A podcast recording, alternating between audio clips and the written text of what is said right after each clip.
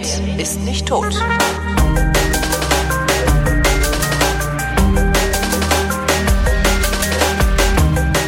Willkommen zum Geschichtsunterricht der Koproduktion von Vrindt und Deutschlandfunk Nova.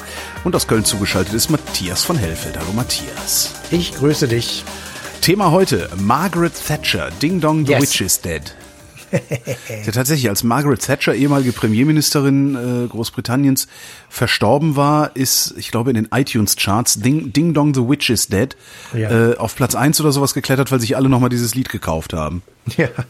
Ja, sie war am Ende ihrer Tage nicht besonders beliebt. Ähm, sie Schön, war schön ausgedrückt. Ja. am Ende ihrer Tage mit sich selbst und der Welt auch nicht mehr zufrieden. Sie hat äh, gedacht und ähm, war der sicheren Meinung, dass also ihr Erbe sozusagen ähm, mit Füßen getreten wird und ähm, sie hat dann auch ähm, geistige Verwirrung erlitten und so. Also es ging ihr am Schluss wirklich nicht besonders gut ähm, und äh, möglicherweise hat das was damit zu tun, dass es auch äh, England nicht gut ging und zwar als sie kam und als sie ging. Also es waren wirklich, finde ich jedenfalls, kann man da schon so ein paar Parallelen ziehen, weil Großbritannien, und das muss man wissen, bevor man sich mit Maggie Thatcher beschäftigt, ähm, die ist ja erst Ende der 70er Jahre an den Start gegangen. Ich weiß Und gar nicht, davor wann, wann, wann ist sie überhaupt ähm, Premierministerin geworden, genau? Ja, also sie ist Ende der 70er Jahre, 1979 ist sie 79. gewählt worden und ähm, sie hat dann ähm, ein Erbe sozusagen übernehmen müssen und hat ja hat dann einfach äh, gesagt, wie wie sieht es hier aus in diesem Land und hat dann entsprechende Konsequenzen gezogen über die man wirklich sehr diskutieren kann, aber ich, das, das Ja. ist jetzt erstmal nicht meine Aufgabe. Erstmal zu erklären sozusagen, England hat den Zweiten Weltkrieg als eine der alliierten äh, Mächte gewonnen, hat sich aber sehr schnell in einer Situation befunden, die eigentlich schlechter war als im besiegten Deutschland. Weil Ja. also in England mussten länger Lebensmittelrationierungen vorgenommen werden als in Westdeutschland. Wie kam das eigentlich? Ja, weil wir haben von dem, also wir, sage ich jetzt, wir Bundesrepublik, ähm, haben natürlich sehr davon profitiert, dass wir ähm, diesen die Gelder des Marshallplans bekommen haben, die ja im Grunde genommen gar kein Geschenk an uns waren, sondern ehrlich gesagt ein New Deal für die amerikanische Wirtschaft, weil das alles wieder zurückgekommen ist. Das ist das Erste. Das Zweite ist, man hat dann festgestellt, dass die Industrie und die Industrieanlagen doch nicht so zerstört sind, wie man eigentlich dachte Ah, dass man also sehr viel besser schnell aus dem Quark kommen konnte. Und ähm, dann hat es am Anfang der Bundesrepublik mit sicherlich vielen Gründen eine sehr stabile Ordnung gegeben. Also Adenauer und Ludwig Erhard, das waren zwei Menschen, die völlig unkritisch und ohne dass irgendetwas an ihnen herumgemäkelt wurde, hier sozusagen machen konnten. Und die haben tatsächlich diesem Land sozusagen einen, äh, ja, eine, einen Wirtschaftsaufschwung verordnet mit ähm, Maßhalten, mit Sparen und mit Investitionen. das sogenannte Und- Wirtschaftswunder. Das nannte man dann später Wirtschaftswunder, genau. Und ähm, da, da, das ist einfach ein Fund gewesen und das hat auch tatsächlich gewirkt. Also ähm, wenn man zehn Jahre, also wenn man 1945 äh, sich anguckt, Bilder von 1945 und dann denkt man sich, das ist doch unmöglich, das kann doch nicht innerhalb von zehn Jahren alles wieder aufgestellt sein. Aber das war so. Und ähm, also äh, du bist ein bisschen jünger als ich, aber ich kann mich noch gut daran erinnern, dass ich halt eben äh, in Neubautzen gespielt habe als Kind und dass wir durch Trümmerloch gelaufen sind an bestimmten Ecken und ein paar Jahre später standen da riesige Wohnblöcke. Ähm, und die Straßen waren wieder okay. Also alles, was man so dazu. Und das war eben in England, obwohl das Land natürlich nicht so zerstö- zerstört war, aber auch eine andere industrielle Struktur hatte als Deutschland vor dem Krieg, ähm, hat das eben etwas länger gedauert. Und das wiederum ähm, war sozusagen, das nagte so ein bisschen an den, an den Briten. Und äh, es gibt ein geflügeltes Wort, das kann man, oder nicht geflügeltes Wort, das wird schon so gefallen sein, bei Helmut Kohl in seinen Erinnerungen nachlesen, dass sie also zur Zeit der deutschen Einheitsdiskussion, also sagen wir das wiedervereinigte Deutschland und so, wie, das, wie, wie soll das gehen, dann soll sie wohl gesagt haben, so nuschelnd und aber doch sehr wütend, jetzt haben wir sie zweimal in diesem Jahrhundert besiegt, diese verdammten Deutschen, und jetzt sind sie schon wieder da.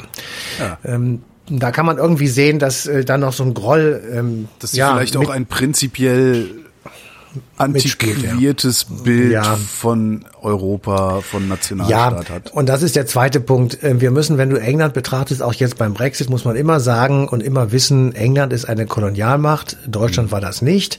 Wir haben zwar auch Kolonien gehabt und uns da schrecklich, gehabt, schrecklich benommen, ja, ja, aber wir waren eben nicht in dem Sinne wie die Briten oder die Franzosen äh, Kolonialmacht. Wir waren noch nicht Sie- lang genug da. Man muss es Ja. wirklich so nennen. Sie- also wenn, wenn, ja, wenn, die wir haben nicht früher aber- wenn die uns nicht früher rausgeschmissen hätten, dann äh, wäre es Hätten wir das wahrscheinlich auch alles am Hals, natürlich. Wahrscheinlich sogar Klar. noch schlimmer, weil wir in sowas grundsätzlich besser sind. Ne? Ja, ja, das stimmt schon. Aber Meister aus Deutschland.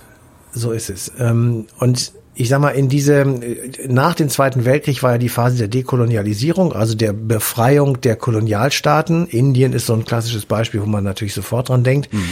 Ähm, aber es gab es eben auch in Ghana, Somalia, Nigeria, habe ich mir aufgeschrieben, hier Uganda, Kenia, Jamaika.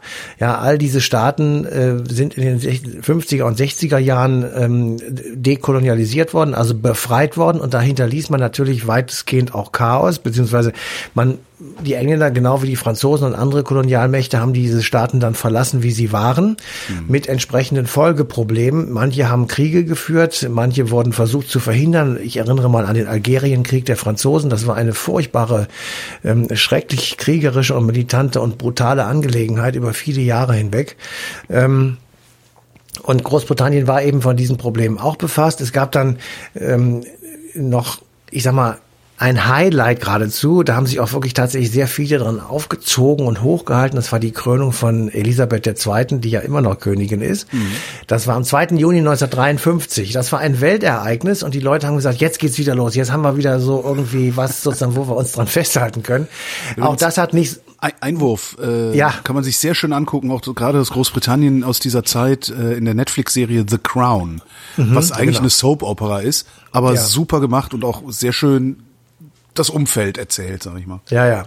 Also äh, es ist einfach, man muss einfach wirklich ähm, klar und deutlich sagen, die fand, befanden sich in einer extrem schwierigen Situation. Äh, die jetzt nicht nur durch den Krieg hervorgerufen war, aber natürlich auch. Und ähm, in, sie, sie haben so ein bisschen neidisch auch auf Teile des Kontinents geguckt, der sich eben etwas schneller von diesem Wahnsinn erholt hat ähm, als sie selber. Und ob man es jetzt glaubt oder nicht, es gab immer schon in Großbritannien auch die Stimmung, man sollte eigentlich näher an den Kontinent heranrücken. 1957 mhm. äh, mit den römischen Verträgen ist ja die Europäische Gemeinschaft gegründet worden. Und es gab tatsächlich ähm, auf beiden Seiten des Ärmelkanals Leute, die gesagt haben, wir sollten das versuchen mit den äh, Briten. Äh, wir sollten einfach äh, versuchen, äh, diese große Ökonomie oder diese Wirtschaft oder diese große stattliche, stolze Insel auch in diese europäische Gemeinschaft hineinzubekommen. John F. Kennedy aus Washington hat das sehr betrieben. Er fand also, dass das unbedingt sein musste. Ähm, natürlich im Sinne des Kalten Krieges, dass man da so einen starken europäischen Block gegen die Sowjetunion aufgebaut hat. Das scheiterte am Anfang an dem No aus Frankreich, insbesondere von Charles de Gaulle, der zu der Zeit ja Präsident war und ähm, gesagt hat, also mit den Briten, das geht überhaupt nicht. Auf der anderen Seite des Ärmelkanals war Edward Heath, ähm, das war ein Parlamentarier der Tories, also der Konservativen, der war damals Lord Siegelbewahrer. Ähm, ich habe lange überlegt, wie man das wohl übersetzen könnte und bin dann auf die Idee gekommen, es ist wahrscheinlich ein Minister ohne Geschäftsbereich, also jemand, der irgendwie so hin und her flitzt und eben solche extra Aufgaben übernehmen kann, wie zum Beispiel die Beitrittsverhandlungen. Und das hat er auch gemacht. Also er hat 1960 äh, und 61, als er diesen Job hatte, ähm, als überzeugter Europäer äh, diese Verhandlungen geführt, die dann gescheitert sind. Sonst wäre Großbritannien schon Anfang der 60er Jahre beigetreten. Und er, er bekam dann sozusagen den zweiten Versuch, ähm, als er 1970 ähm, bei den Unterhauswahlen sich gegen Harold Wilson durchsetzte. Und Harold Wilson ähm, musste dann sozusagen zurückgehen, während zur gleichen Zeit in Frankreich nicht mehr Charles de Gaulle Präsident war, sondern Georges Pompidou. Mhm. Und sowohl Edward Heath als eben auch Georges Pompidou waren überzeugte Europäer und beide haben gesagt, wir müssen dafür sorgen, dass ähm, Großbritannien bzw. England ähm, in die EG mit eintritt. Und das hat dann ja auch funktioniert. Und ähm, haben die eigentlich mit Eintritt schon diesen Rabatt rausgehandelt? Haben die von Anfang nein. an nicht dabei? Nein, nein, okay. nein, nein, nein, nein, nein. Also sie waren erstmal ganz normales Mitglied. Ähm, das war Stichtag 1.1.1973 und Maggie Thatcher, die damals auch schon in der Politik war bei den Tories, äh, war eine große Befürworterin. Ja, sie war sehr für diesen Beitritt und hat also mhm. vehement dafür gesprochen. Das ist so ähnlich bescheuert wie äh, wenn du dir heute Theresa May anguckst. wenn ja, sie, die die spielt das ja ab und zu mal wieder vor, wie sie da voller Werbe sich für den Ver Verbleib in der EU einsetzt mhm. vor der Abstimmung und nun mit voller Werbe dafür spricht, dass sie raus sollen. Also völlig behämmert. Ähm, also Maggie Thatcher war am Anfang sehr da, dafür und ähm, die ersten paar Jahre war das ja auch alles relativ un unproblematisch. Aber Großbritannien geriet in der zweiten Hälfte der 70er Jahre in eine massive Wirtschaftskrise. Die hatten äh, im August, das weiß kein Mensch mehr, eine Inflationsrate von 27 Prozent. Ui. Eine Arbeitslosigkeit, die auf dem höchsten Stand seit 1939 war. Und ähm, streikende Gewerkschaften. Also da erinnert man sich vielleicht noch daran, dass Großbritannien damals gegen die Labour-Regierung unter James Callaghan, ähm, ich sag mal, wirklich massiv die Gewerkschaften an den Start gebracht hat. Und es gab das Wort, dass die Gewerkschaften die Labour-Partei im Griff hätten. Mhm. Also sozusagen beherrschten. Und 1979 bei den Unterhauswahlen im Mai äh, kamen dann die Tories auf ungefähr 44 Prozent. Das war ein gewaltiges Plus. Weil, Labour, weil die, weil die Gewerkschaften die, so einen Stress gemacht hatten, oder? Ja, und weil, weil die, die wirtschaftliche Lage war wirklich desolat. Mhm. Und äh, deswegen war ähm, dieser Wahlsieg von Maggie Thatcher dann im Mai 1979 mit einem Plus von 8,1 Prozent. Das ist natürlich wirklich viel. Mhm. Bei einem gleichzeitig doch, ich sag mal, nicht so wahnsinnigen Verlust der Labour-Partei, nämlich von minus 2,4. Das hat aber gereicht, dass in diesem Mehrheitswahlrecht der Rest des Volkes sozusagen unter den Tisch fiel und äh, die Tories also mit 44 Prozent der abgegebenen Stimmen ähm, die Mehrheit in, im Unterhaus hatten und damit Maggie Thatcher zum, äh, zur Premierministerin küren konnten. Und ähm, das war 1979 und mit ihr kam so eine wirklich, so die ersten Bilder, wenn man sich anschaut, eine total taffe, straighte Frau an den Start, die ähm, erstmal gar nicht so aggressiv war, wie man das hinterher so ab und zu mal gehört hat. Ähm, sie war sehr distanziert und sehr kühl und sie konnte durchaus in der Diskussion so intern, so sagt man es jedenfalls, aggressiv werden. Aber sie hat zunächst einmal versucht, relativ behutsam und ähm, langsam die Leute darauf einzustimmen, dass es nun in Großbritannien eine andere Zeit gibt. Also dass man jetzt wirklich A mit den Gewerkschaften aufräumen muss, dass man B ähm, die gesamte Industriestruktur auf der Insel neu diskutieren muss und ähm, sie hat äh, sozusagen ein Geschenk bekommen, in Anführungsstrichen, weil nämlich kurz nachdem sie ähm, ihr Amt angetreten hat, kam es zu einer Geiselnahme in der iranischen Botschaft durch irakische Terroristen. Aha. Wir erinnern uns, zu der Zeit begann der Krieg zwischen Iran und Irak, das war 1980 und die haben natürlich auch in anderen Ländern versucht, sich irgendwie gegenseitig fertig zu machen. Und in diesem Falle war es also die iranische Botschaft in London, die von irakischen Terroristen besetzt wurde und wo also auch Waffen im Spiel waren. Und daraufhin hat Maggie Thatcher gesagt, jetzt schicken wir da mal ein paar schwer bewaffnete Militärs hin und räumen den ganzen Saftladen da mal auf. Und das hat sie auch gemacht und das gilt gemeinhin als Kostprobe ihrer Durchsetzungsfähigkeit ah. und ihres Willens, wenn ihr jemand auf der Nase rumtanzt, ähm, ich sag mal wirklich dann auch das Gewehr auszupacken. Ähm, parallel die, die nächste Kostprobe war im Übrigen äh, die, die Falklands. Ja, da können wir gleich noch drüber sprechen. Aber sich mal breit machen wollte. Ja. Genau. Aber zur gleichen Zeit hat sie eben auch angefangen, eine, ich sag mal, neoliberale Wirtschaftspolitik zu fahren, die auch tatsächlich einen gewissen Aufschwung in bestimmten, ähm, vor allem im Norden des Landes gelegenen Industriezentren brachten, aber die weiterhin trotzdem eine hohe Arbeitslosigkeit hatten. Also äh, diese Deregulierung des Arbeitsmarktes, das wir ja später auch hier in Deutschland hatten und überall in Europa, mhm. hat eben bedeutet, dass du ähm, ganz viele Leute durchs Rost hast fallen lassen die man dann irgendwie in Sozialhilfe oder anderen Konstruktionen wieder aufgefangen hat, aber denen ging es im Schnitt immer schlechter als vorher. Das und hat sich, kann, wenn man so aktuelle Nachrichten aus Großbritannien liest, nicht wirklich verändert. Also das kann auch kann sich nicht verändern. Vor allen Dingen das, Kindern geht's schlecht. Ja. Genau, das kann sich nicht verändern, weil du hast dann eine strukturelle Armut aufgebaut, ja. wenn du diese Deregulierung machst und wenn du einfach äh, den, ich sag mal, den Unternehmen, jetzt ohne irgendwelche kapitalismuskritischen äh, Töne da reinzutun, den Unternehmen erlaubst, äh, bestimmte Marken und bestimmte äh, Standards zu unterschreiten. Ja und damit eben einen neuen Arbeitsmarkt öffnest, der, wir nennen das heute prekäre Beschäftigungsverhältnisse, Dumping in Klarheit Gerhard Schröder. In Klarheit ist das Armut. Genau, ist ja. das Armut. So. Und das fällt der SPD ja jetzt auch seit 20 Jahren auf die Füße. Und das wird auch weitere 20 Jahre auf die Füße fallen, solange sie das nicht wirklich umdreht. Ja. So, das werden wir ja sehen. Ähm, also das war das eine. Und das zweite ist, ähm, also diese, dieser Stress mit den Falklands, das muss man wirklich sich mal vorstellen. Das ist ein Steinhaufen vor der Küste Argentiniens. Ich weiß jetzt nicht genau, wie viele Kilometer Luftlinie das sind, aber so ein paar tausend werden es sein. Und ähm, seit 1900, 1690 sind die Briten auf diesen Falklands. Es gibt dann immer Auseinandersetzungen mit Spanien, es gab Auseinandersetzungen natürlich auch mit Argentinien und da eben Argentinien irgendwann auf den Trichter kam, dass sie sozusagen die Rechtsnachfolge des spanischen Reiches am Rio de la ah. Plata angetreten haben, haben sie dann gesagt, jetzt irgend, also nicht sofort, aber immerhin irgendwann mal, ähm, jetzt werden wir mal sehen, dass wir auch diesen Haufen, äh, der ja direkt vor unserer Tür liegt, ähm, sozusagen an uns heranbinden und haben dann da eine, eine wirklich eine äh, Truppenlandung gemacht. Am 2. April 1982 war das, habe ich mir hier aufgeschrieben. Und ähm, Thatcher hört das in London und sagt, das geht jetzt überhaupt nicht und fängt tatsächlich einen Seekrieg an, ähm, um diese Mini Miniaturinselgruppe mit 650 toten Argentiniern und 260 toten Briten. Was auch, äh, ich meine, erinnern werde ich mich daran nicht können, da müsste ich, dürfte ich zu jung gewesen sein und dann habe ich es wahrscheinlich mal irgendwo gelesen oder gesehen.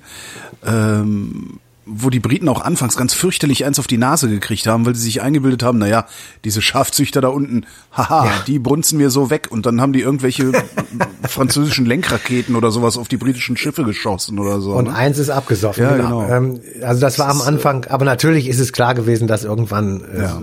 so.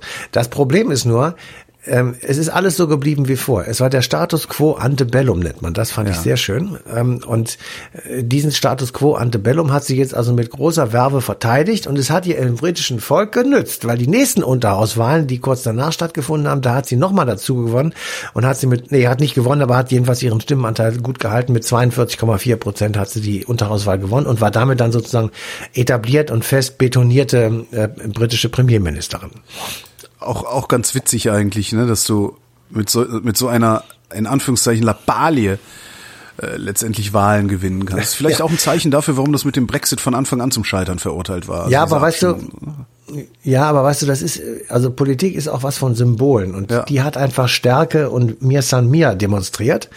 Und das ist etwas, was vielen Leuten fehlt. Und wenn, wenn dann jemand kommt, der das ihnen gibt, dann ähm, sind die zunächst einmal sehr begeistert davon mhm. und sie nehmen das andere hin. Weil nämlich während das alles passiert ist, hat ähm, Maggie Thatcher die britische Wirtschaft umgebaut. Sie hat sich äh, komplett vom Bergbau verabschiedet. Sie hat sich Im Handstreich, oder? Das hat kein Jahr mehr oder gedauert, weniger, das, oder? Mehr oder weniger, trotz gewerkschaftlichen Streiks und was weiß ich, da war richtig was los auf dieser Insel und sie hat gesagt, das ist mir alles scheißegal. Ähm, das kann weg, ja, und es wurde dann verkauft beziehungsweise stillgemacht, stillgelegt, genauso wie übrigens in anderen europäischen Ländern. Also es ist jetzt nicht so, als wenn sie das alleine gemacht hätte. Mhm. Die die Erkenntnis, dass ähm, Kohle, die man in England oder in Deutschland oder in Frankreich abbaut, sehr viel teurer ist als irgendwo anders auf der Welt und dass das wirtschaftlich gesprochen wenig Sinn macht, wenn man die teure Kohle hier rauspopelt, wenn man sie billig irgendwo anders kriegt das hat dann eben dazu geführt, dass das Ruhrgebiet genauso platt gemacht wurde und stillgelegt wurde wie Liverpool oder wie Manchester oder ja, die ganzen anderen großen Industriestädte. Dann, Im Ruhrgebiet dann natürlich wesentlich sanfter gegangen ist als in Großbritannien. Ja, ne? Ja, das. Was nicht heißt, dass es dem Ruhrgebiet jetzt besser geht als Großbritannien. Ich wollte gerade sagen, auch also ganz interessant ist. Also könnte man eigentlich den Strukturwandel nach Thatcher genauso gut machen, weil hinterher geht's eh allen Scheiße. Dann muss man da nicht noch so einen langen äh, Abstiegskampf ja. irgendwie. Also führen, ich ja. würde jetzt nicht sagen, dass es denen allen Scheiße geht, aber die, also wenn du heute so Richtung Dortmund, Gelsenkirchen, Duisburg und so, ja. das ist, da gibt es immer noch viele Ecken, die wirklich übel sind, aber es gibt auch viele Sachen, die nachgebaut und nachgewachsen sind. Also das ist trotzdem Gelsenkirchen hat die niedrigsten Einkommen. Ne? Ja, ja, klar. Ich, ich will das gar nicht schönreden. Ich sage nur, sie haben es schon probiert und der Wandel ist schon einigermaßen abgefedert gewesen. Trotzdem ist es so, du hast eine gewachsene Struktur, die da 500 Jahre, hätte ich beinahe gesagt, aber 200 Jahre existiert mhm. hat. Die hast du im Grunde genommen platt gemacht. Und ja. ähm, das ist einfach ein Problem, das kann man so schnell nicht äh, durch irgendetwas anderes ersetzen. Mit dem Ergebnis, und da komme ich jetzt mal mit einem gewaltigen Sprung äh, sozusagen in unsere Zeit. Ich bin vor nicht allzu langer Zeit in London gewesen und fahre dann natürlich wie immer mit dem Taxi. Und ähm, die erzählen ja immer frank und frei und äh, da sagte auch einer, und das ist sehr treffend, die London, Londoner City gehört uns gar nicht mehr. Nö.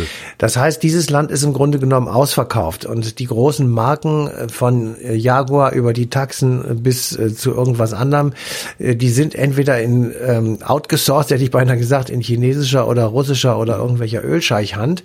Und das gilt eben auch für die tollen Immobilien und für die gesamte Innenstadt, die im Grunde genommen keinen Londoner mehr betreten kann, weil die viel zu teuer ist und weil sie eben tatsächlich tatsächlich in den Händen dieser Leute ist, von denen ich gerade gesprochen habe. Also ähm, da der ausverkauft, ähm, den man ja in Deutschland teilweise auch sehen kann oder in anderen europäischen Ländern, der hat in London jetzt wirklich dramatische Ausmaße angenommen und deswegen ähm, wundert es mich umso mehr, dass die Briten so wild darauf sind, äh, alleine durch die Gegend zu flitzen. Ähm, ich bin schon äh, sehr skeptisch, was das angeht.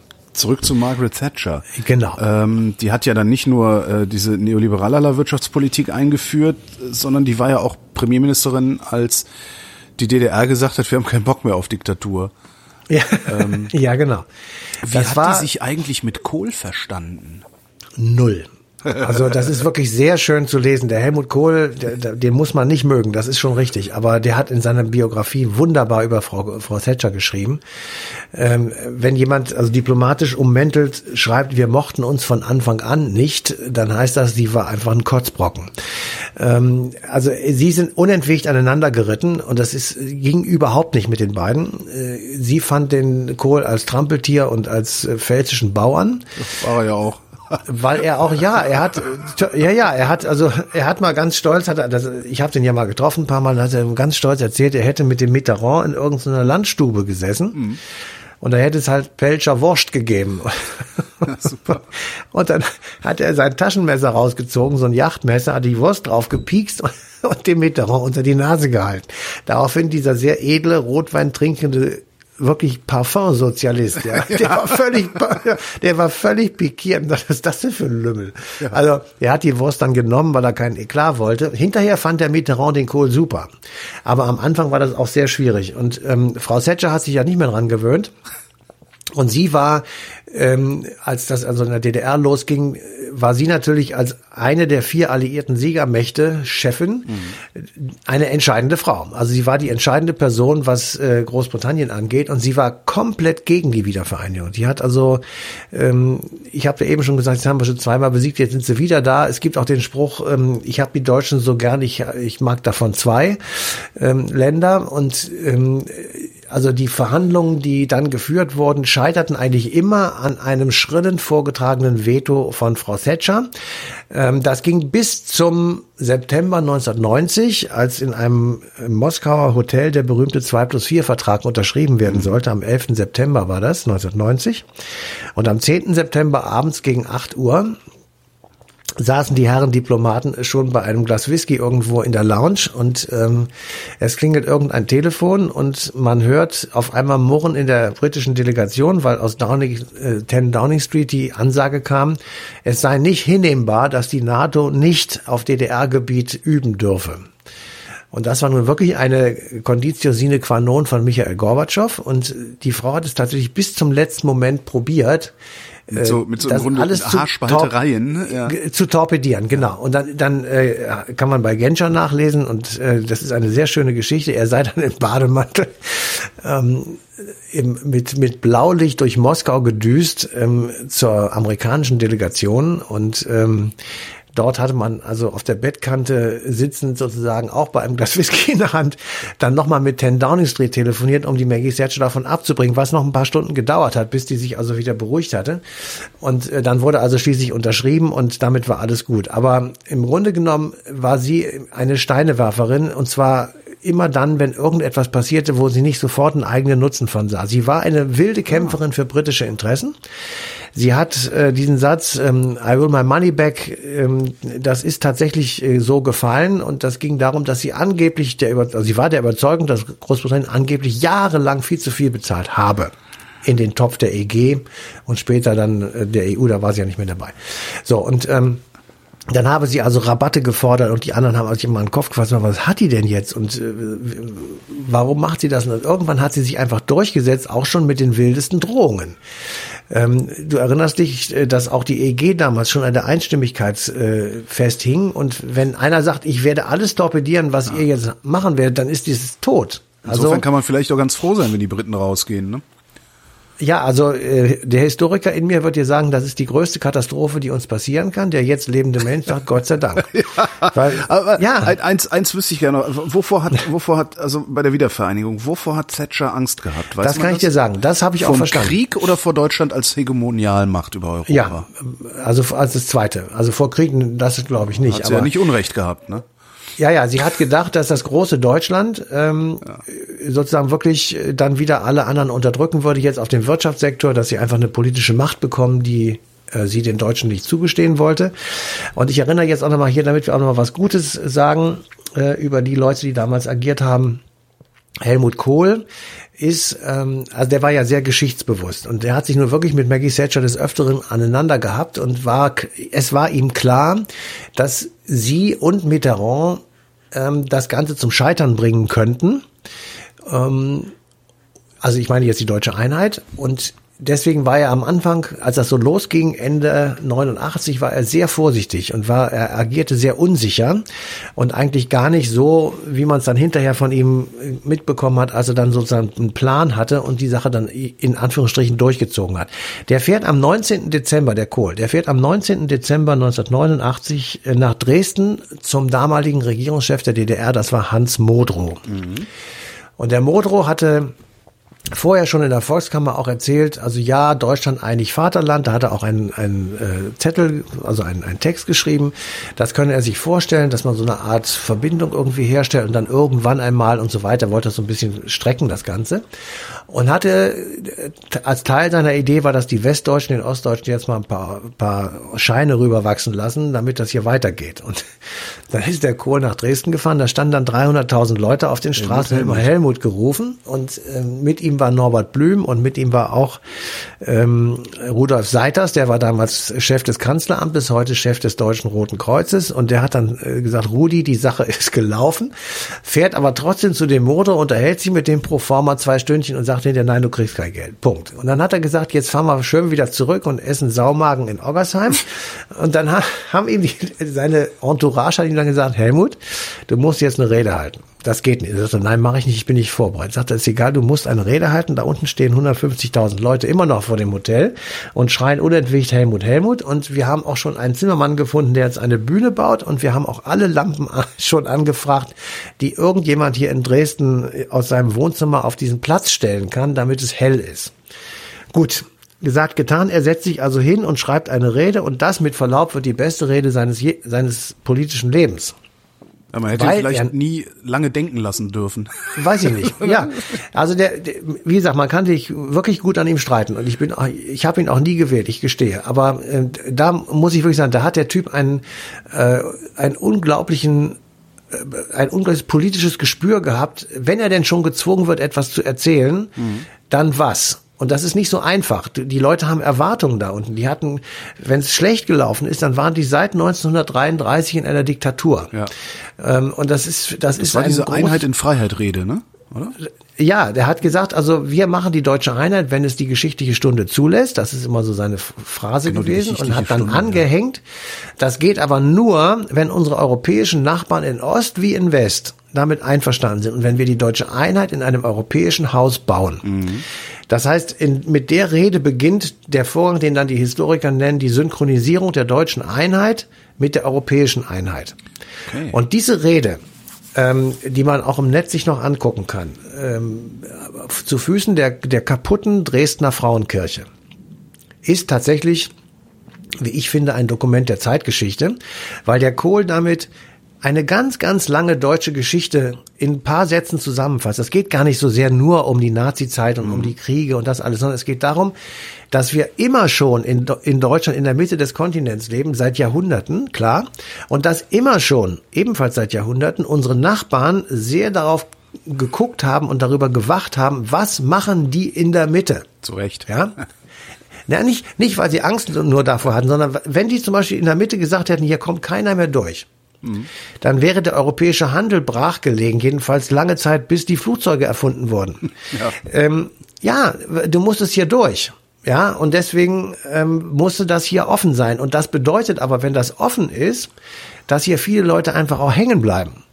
Und uns beeinflusst haben. Das heißt, das, was wir hier Deutsch nennen, ist ein Sammelsurium von europäischer Kultur. Das ist nicht nur eine deutsche Kultur, das ist eine von allen Seiten beeinflusste, gemixte, bunte Kultur, die eben dadurch zustande kommt, dass hier Händler und äh, Irre und äh, ja, die sind hier alle durchgewandert und haben, haben halt irgendwas hier gelassen. Manche sind hier geblieben, haben hier ihre Familien gegründet und haben was weiß ich gemacht.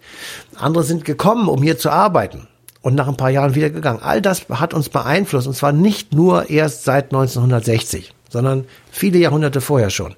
So, und jetzt ist es zum ersten Mal so, und das ist eben das, was der in dieser Rede zusammengefasst hat, jetzt ist es zum ersten Mal so, dass wir über einen ganz langen Zeitraum tatsächlich mit unseren Nachbarn in Frieden leben. Mhm. Weil wir akzeptiert haben, dass wir hier saturiert sind sozusagen, dass es jetzt so ist, wie es ist dass man hier rein und raus kann, dass wir hier keine Sperren aufbauen, sondern dass wir ein freies Land sind und dass hier ähm, Freiheit, Demokratie und was, noch, was sonst alles dazugehört eben herrschen und auch von uns garantiert werden. Das ist bis dahin nicht so gewesen. Und das ist der, der Grund sozusagen, warum dann Thatcher letzten Endes gemeinsam mit Mitterrand in Paris und mit dem alten George Bush, mhm. der diese Rede auch gehört hat in Washington, ähm, dass die drei dann gesagt haben, okay, wir machen das jetzt. Das war vorher nicht, nicht so klar. Was war dann eigentlich das Ende von Margaret Thatchers? Ja, das Ende von, das Ende von Margaret Thatcher ähm, trägt eine große schwarze Brille, hat graue Haare und heißt John Major. Ach, das war so ein ähm, ganz farbloser, ne? Der war völlig farblos und sie, sie fühlte sich von ihm und seinen Leuten gestürzt. Also sie sprach von Verrat.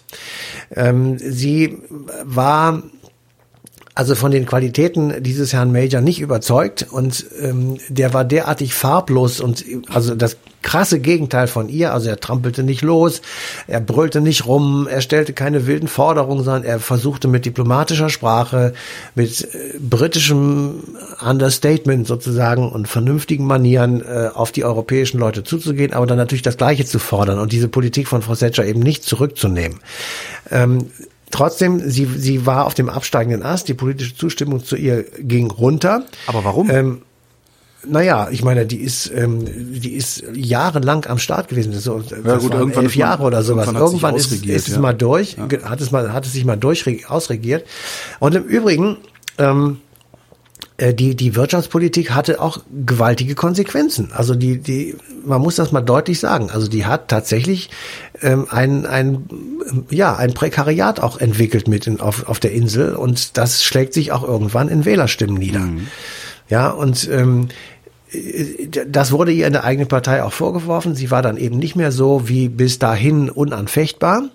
Die deutsche Einheit war gelutscht, das war vorbei. Ähm, die Welt konzentrierte sich schon längst wieder. Das war im Übrigen das große Glück für die deutsche Einheit auf den Überfall ähm, in, auf Kuwait. Ja, das, das, der Scheinwerfer des öffentlichen Interesses ging im Sommer 1990 weg von der deutschen Einheit hin nach Kuwait, mhm. wo Großbritannien auch eine große Rolle gespielt hat. Und äh, also in diesen Wirren sozusagen waren halt viele Leute der Meinung, sie ist es nicht mehr. Und sie fühlte sich dann wirklich verbittert und verraten, hat sich zurückgezogen und hielt dann Reden, die derartig antieuropäisch waren, äh, dass man wirklich dachte, wie, wie ist das jetzt? Ja, also das wäre so, als wenn Theresa May nach dem Brexit anfängt, ein Loblied auf Brüssel zu, zu singen. Du, das würdest sie machen, warte mal ab.